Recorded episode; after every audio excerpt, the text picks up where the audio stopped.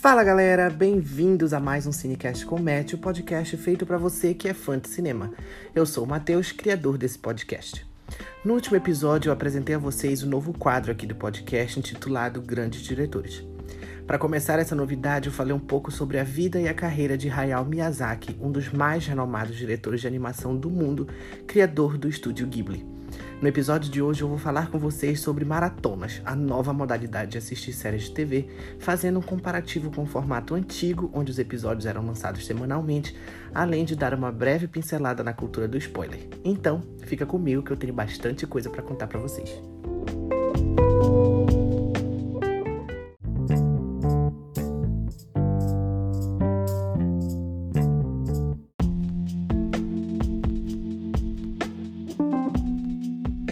Em um outro tempo, que nem é tão distante assim, se a gente for parar pra pensar, assistir TV era uma coisa muito mais trabalhosa, digamos assim, do que ela é hoje em dia. Todas as séries eram lançadas semanalmente e possuíam hiatos no meio da temporada que retornaria depois de um período de mais ou menos uns dois meses. Eis que surgiu a nossa querida amiga Netflix com a intenção de abalar as estruturas do mercado. Em 2016, por exemplo, uma pesquisa foi feita pela Deloitte, que revelou que 70% dos usuários norte-americanos que assinavam o serviço assistiam pelo menos 5 episódios de uma série em uma única sentada no sofá. Ok, eu sou novo, tenho 25 anos, mas eu ainda peguei boa parte do período em que as séries eram lançadas semanalmente. Quando a Netflix começou a mudar isso, foi uma mudança muito drástica. A gente acabou, mesmo que sem perceber, cultivando o hábito de maratonar e o problema, entre aspas, se é que existe um, é que cada pessoa tem o seu ritmo. Olha só, antes, semana após semana, nós comentávamos e discutíamos sobre o que aconteceria no próximo capítulo. Era algo muito coletivo e que gerava um engajamento absurdo, mas que hoje não se encaixa nesse novo formato. Por isso eu pergunto: a maratona é a melhor forma de assistir um seriado? Prestem atenção, eu vou usar Elite como exemplo. A quarta temporada estreou no dia 18 de junho, uma sexta-feira. No sábado à noite, eu já estava dando play nos dois últimos episódios, ou seja, em menos de 48 horas eu assisti uma temporada inteira. De um lado foi ótimo, até porque eu pude me concentrar só naquilo e me envolvi muito mais na história, mesmo a temporada sendo horrorosa. Mas esse envolvimento e a concentração são inegáveis. Mas aquilo que eu esperei por um ano já acabou. Então, não faz nem um mês que a série foi lançada e ninguém fala mais nela. É como se fosse notícia velha, mesmo sendo extremamente recente. Agora nós estamos focados na Rua do Medo de 1994, o filme que foi lançado no dia 2 na Netflix, ou nas produções da HBO Max que chegaram para abalar ainda mais esse mercado de streaming, e talvez até isso depois fique para trás porque algum outro streaming, provavelmente a Netflix, vai lançar outra produção digna de se maratonar que vai ofuscar tudo. Para Netflix, isso é muito bom, porque quanto mais conteúdo, menos chances de cancelarmos o produto. Mas com isso, ela matou algo que muita gente fazia e que faz a diferença para produções desse tipo: o debate. Hoje ninguém mais está falando de Samuel ou Guzman, protagonistas de Elite. Todo mundo já está em outra, seja em Gene Smart dando um show na série Hacks da HBO Max ou no novo filme de ficção científica estrelado pelo Chris Pratt no Amazon Prime Video. Existe uma pressão muito grande para maratonar produções hoje em dia, e é até engraçado que eu, como criador de conteúdo, esteja falando isso para vocês, mas é uma verdade. Quanto mais tempo você demora, mais chances tem de pegar um spoiler.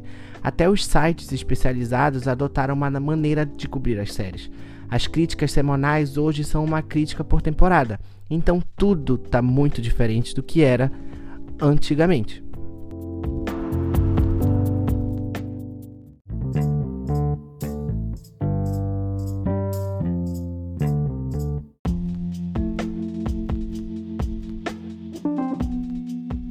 Bom, como eu falei para vocês, a Netflix é o que mais domina esse mercado de streaming e tem um acervo muito vasto de filmes e séries que não se limitam apenas a produções originais. Ela também conta com um catálogo de várias produções de canais de televisão que ficam à disponibilidade das pessoas em sua íntegra, de modo que mais maratonas são possíveis. De qualquer maneira, é aquela questão: você escolhe o que quer assistir na hora que quiser, mas é fato de que o foco da empresa é que você assista mais um episódio e outro e outro e outro. É, sem dúvida nenhuma, uma estratégia tentadora e extremamente viciante. Aqui eu vou trazer de volta algo que eu falei no início do episódio. O modelo tradicional, onde cada episódio é apresentado semanalmente, mesmo que mais lento, possibilita algo que não é possível na maratona: o debate. Lógico que a qualidade da série vai influenciar num hype mais elevado ou não. Inclusive é algo que discuti ontem com um amigo meu. Dito isso, é claro que nem todo fã se comporta da mesma forma e muitos preferem somente assistir algo, enquanto outros preferem mergulhar por completo naquele universo. De qualquer maneira, o assunto da semana é um grande benefício não só para aqueles universos criados, mas também para a produção de conteúdo e abastecimento de informações que ajudam a termos uma maior compreensão sobre as tramas. Eu vou usar Elite aqui mais uma vez como exemplo. A Netflix disponibilizou os oito episódios da quarta temporada na íntegra, e assim que isso aconteceu, as maratonas começaram, mas as discussões tiveram um ciclo de vida igualmente proporcional, como se fosse um filme, por exemplo. No final de junho já não se ouvia mais falar, pelo menos não com todo aquele entusiasmo, e aqueles que optaram ou não puderam assistir em sequência acabaram ficando de fora do famoso hype. O mesmo já não pode ser dito de Loki, ou WandaVision, ou Falcão e o Soldado Invernal, séries originais da Marvel lançadas na Disney Plus, mas com um diferencial considerável. Os episódios foram lançados semanalmente. O hype dessas séries foi absurdo. Tudo bem, elas fazem parte de algo que já é estabelecido e muito bem estabelecido. Mas é inegável que a busca e a sede do público por cada episódio novo dessas produções era e é muito grande. E a Disney Plus não é o único serviço de streaming que vem apostando no lançamento semanal de episódios das suas produções originais. A Paramount Plus vem fazendo isso há algum tempo com suas produções. Why Women Kill e The Good Fight são ótimos exemplos de séries desses serviços que mantêm um hype e um debate semanal, não só pela parte dos fãs, mas também dos críticos em geral. O Prime Video também apostou nessa fórmula em séries como Invincible, uma das maiores surpresas desse ano, e foi algo que deu incrivelmente certo. Além desses, um dos melhores exemplos para explicar esse frisson que um episódio exibido semanalmente pode causar foi a finada série Lost, ou até mesmo a grandiosa Game of Thrones. Não vamos falar daquele episódio final, tá? Por favor.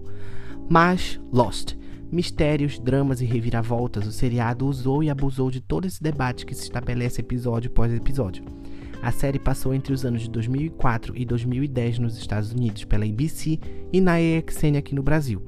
Em função da temática da trama, muitas pessoas não esperavam dois dias e faziam os downloads ou assistiam por streaming sem legenda, fazendo com que surgissem os spoilers.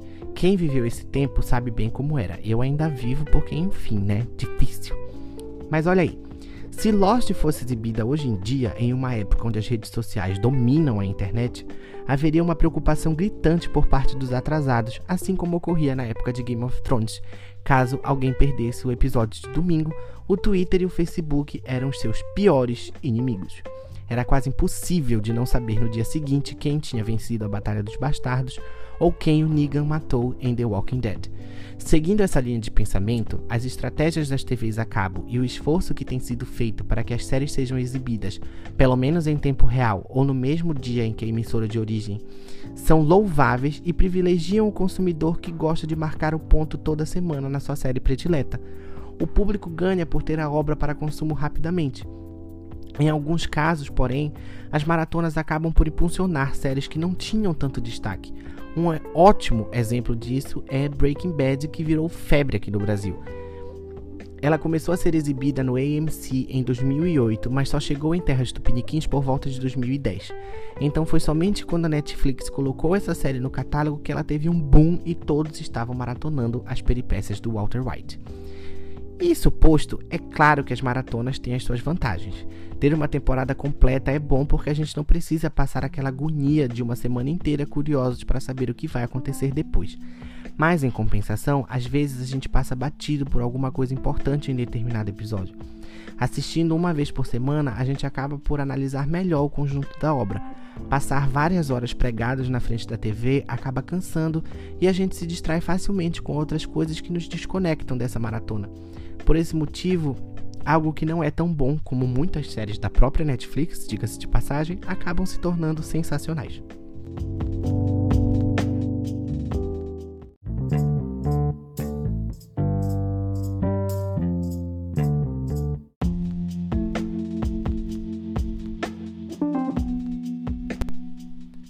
Dado tudo isso, a possibilidade de imersão em uma série é muito maior quando assistida de uma vez, mas nem sempre é o caso. Existem séries que não são capazes de comportar uma maratona e é aí que muitos podem se decepcionar. The Crown, por exemplo, que é uma série maravilhosa, é impossível de se assistir em uma única sentada no sofá, porque ela é muito densa.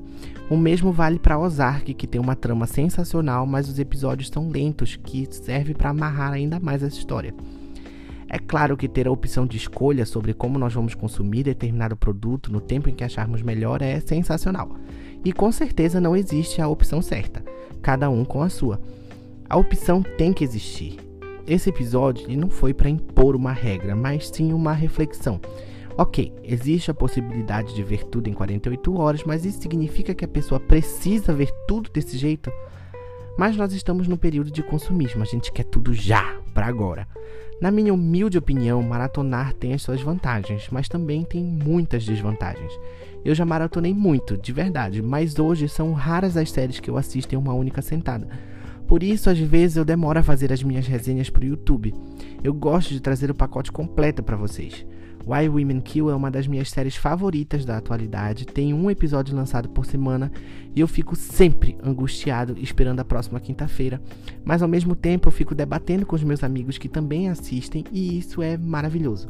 Assistir uma série de uma vez hoje é um prazer momentâneo para mim, porque a gente debate sobre o projeto inteiro e pronto, acabou. C'est fini. Atualmente eu prefiro muito mais assistir séries semanalmente do que de uma vez.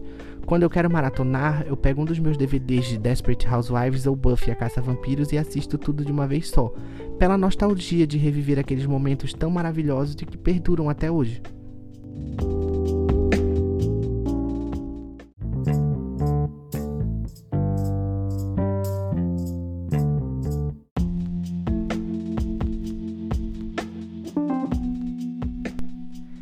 E esse foi o episódio de hoje. Eu espero que vocês tenham gostado. Se vocês chegaram até aqui, não se esqueçam de se inscrever no podcast e também no canal do YouTube Cine Comet, onde eu trago muito mais conteúdo para vocês. Até a próxima quinta-feira. Um beijo, meus queridos, e tchau!